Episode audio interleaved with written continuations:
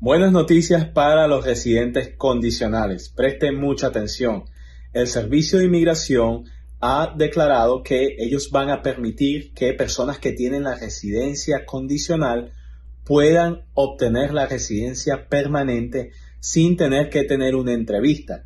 Como muchos de ustedes saben, las personas que tienen la residencia condicional por matrimonio, por lo general, requieren una entrevista para que puedan ser considerados a obtener la residencia permanente. Sin embargo, debido a los largos tiempos de espera que ahorita está atravesando el servicio de inmigración, ellos estarán permitiendo excepciones para ciertos solicitantes que puedan demostrar que sus matrimonios fueron de buena fe y que tienen suficiente evidencia para esto, para que así no tengan que tener una segunda entrevista y puedan obtener su residencia permanente. Para más información sobre este tema, comuníquese con nosotros. Muchas gracias.